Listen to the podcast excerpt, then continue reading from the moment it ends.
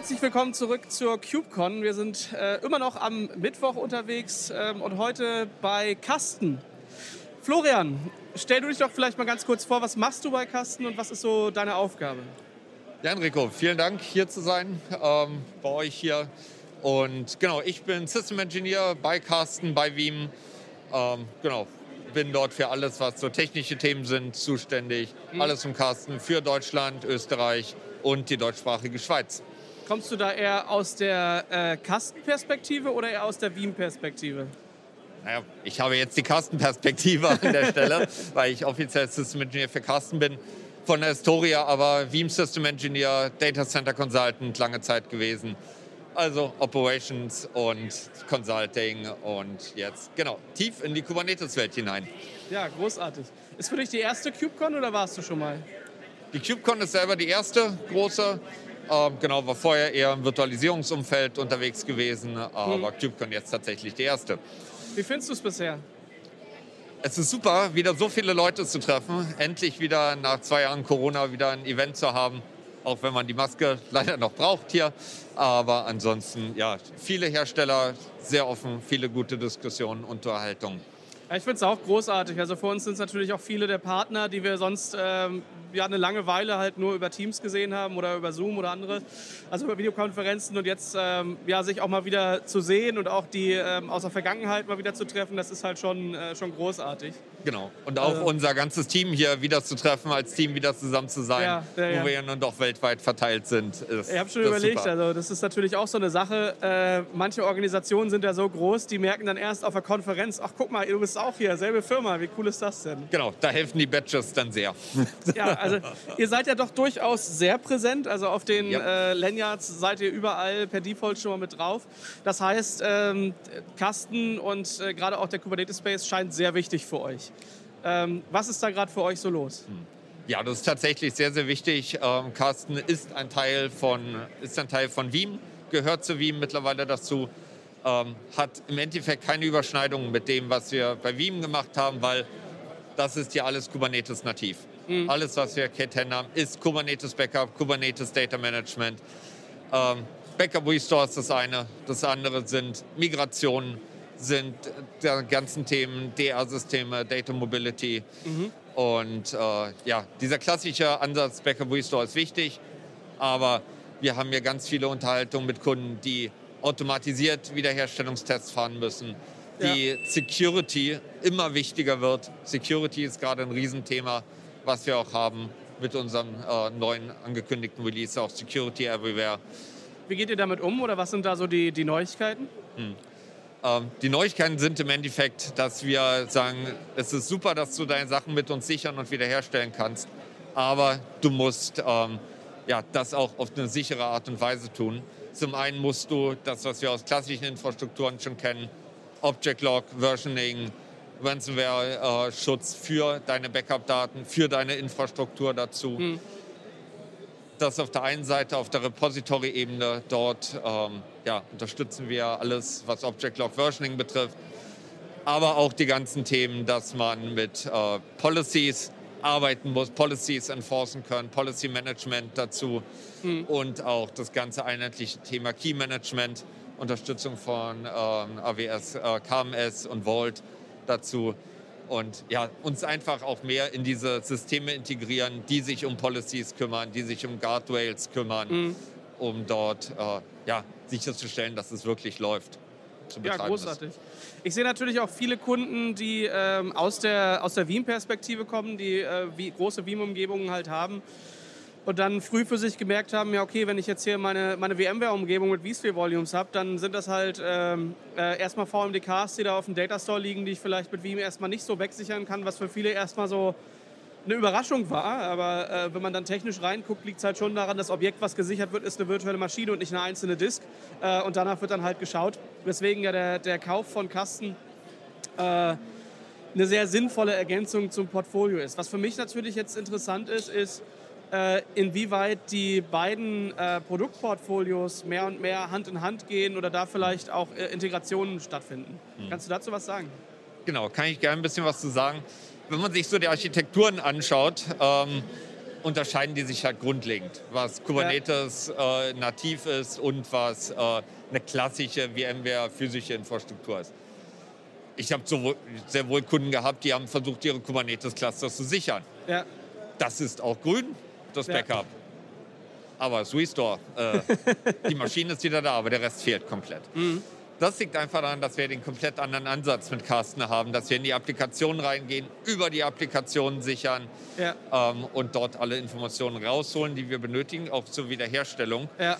Ähm, in Veeam, wir sehen, das sind zwei komplett verschiedene Produkte. Auch mhm. vom Ansatz her, wir bringen alle zwei Wochen bei Carsten ein neues Release raus. Ähm, das läuft komplett in Kubernetes, kein Backup-Server, gar nichts. Ähm, die beiden Welten sind für ihre Umgebung super und mhm. funktionieren. Mhm. Wo wir Integrationen sehen, das erste, was wir gemacht hatten, dass wir für Kubernetes-Cluster, die auf vSphere CSI basieren, schon mal die Volumes sichern können in ein Veeam-Repository rein. Ja. Das betrifft jetzt nur einen kleinen Teil der Kubernetes-Cluster, die wir so haben. Aber ähm, da gehen so interessante Konstrukte wie ein File-Level-Restore aus einem Persistent Volume. Das ist schon cool. Ähm, das haben tatsächlich Kunden nachgefragt und auch gebraucht tatsächlich, ja, interessanterweise. Ohne dass ich erst alles wiederherstellen muss. Ja. Ähm, aber die Entwicklung geht eigentlich eher dahin, dass wir sagen, wir integrieren es in äh, eine UI, nämlich auch in die Veeam UI, damit mhm. wo der Backup-Admin arbeitet. Weil der ist unternehmensweit in der Regel dafür verantwortlich, dass er dort seine Policies sieht dass er seine Jobs sieht, dass er sieht, was gelaufen ist, dass er Reports darüber ziehen kann ja. dann. Und da werden wir die Integration sehen. Da wird in der Version 12 mit Veeam Backup und Replication und der dann aktuellen Kastenversion einiges kommen, wo wir dann Backup-Jobs sehen können, äh, wo wir äh, Logs sehen können dort drin. Und genau, das wird sich verzahnen. Ähm, trotzdem wird die Lösung Purpose-Build bleiben. Äh, dafür Rechtsklick Edit, springt in die Custom UI ab. Ähm, ja, weil es einfach genau dafür da ist und den Use Case halt auch noch abdeckt. Ja. Ja, es ist so ein bisschen immer so, als, als würden wir das, was wir, was wir in anderen Welten schon vorher gemacht haben, jetzt auf diese neue äh, Umgebung adaptieren. Ja? Also ich denke mir genau. sowas wie äh, ein File Level Restore.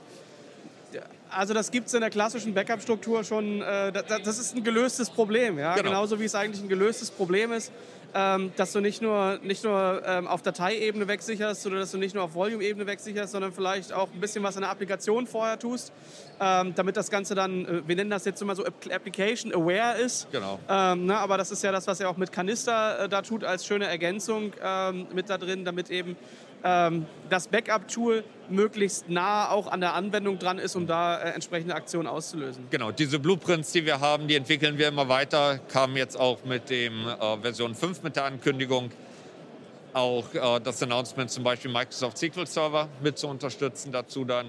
Ähm, ja, das Framework ist erweiterbar. Ich kann mittlerweile selbst in der UI ähm, die Blueprints hinzufügen, ich kann die Blueprints editieren auch.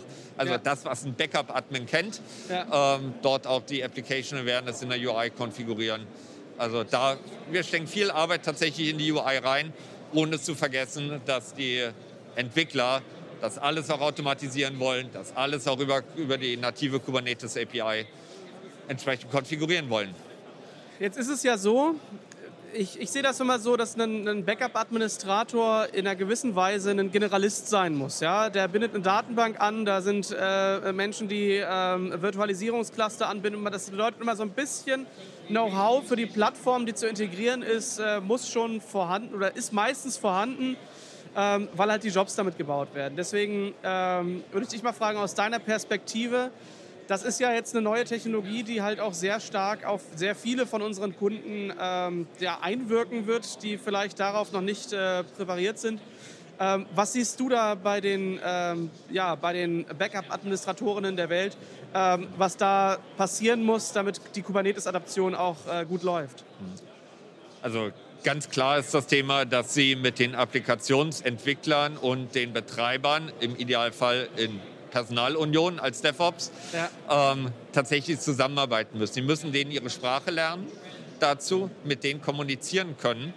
Aber sie müssen nicht tief in die Infrastruktur absteigen. Ja. Weil sie sind zwar für den Backup-Teil verantwortlich, aber sie brauchen genau wie in Veeam Backup und Replication oder in äh, der Carsten UI die Übersicht, was läuft, was ist dort zu tun.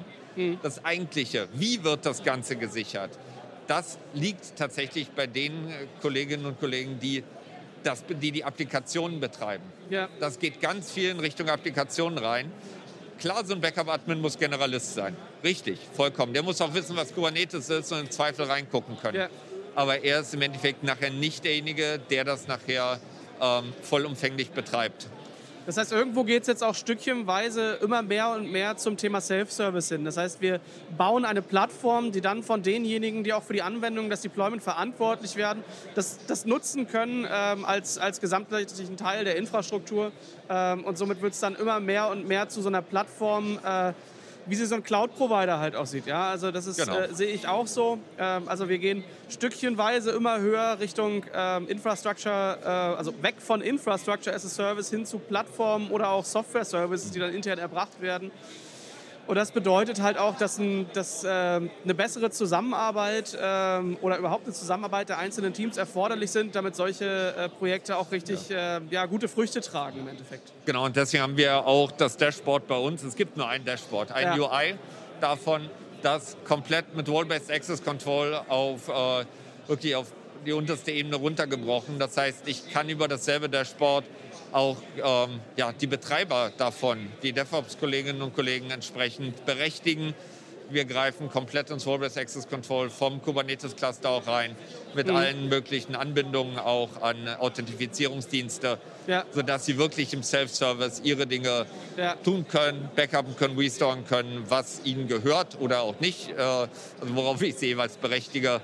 Das auch komplett in der UI jetzt in der neuen Version konfigurierbar, das ganze Rollenmanagement. Also da geht die Reise hin. Das ist immer mehr nachgefragt auch. Da sehen wir auch die Nachfrage dazu. Ja. Das aber gleichzeitig secure und automatisiert. Großartig. Worauf freust du dich am meisten auf der KubeCon? Tatsächlich auf den Austausch hier mit Kolleginnen und Kollegen von uns, aber auch ringsherum unser gesamtes Partnerökosystem. Ja. Man sieht es bei uns am Stand an der einen Seite die ganzen Logos, mit denen wir partnern hier. Ja. Wir haben ja sehr viele Partner, mit denen wir zusammenarbeiten, die ja. mit uns zusammenarbeiten. Und ja, einfach auf gute Gespräche und eine gute Zeit hier. Schön. Ja, vielen Dank für den Einblick. Ähm, ich wünsche dir noch viel Spaß auf der CubeCon, auch auf mal so einen Tag, wo man vielleicht noch mal zum Strand gehen kann, dass ihr, äh, wo wir hier sind, äh, genießen genau. können. Das gehört ja, glaube ich, auch mit dazu.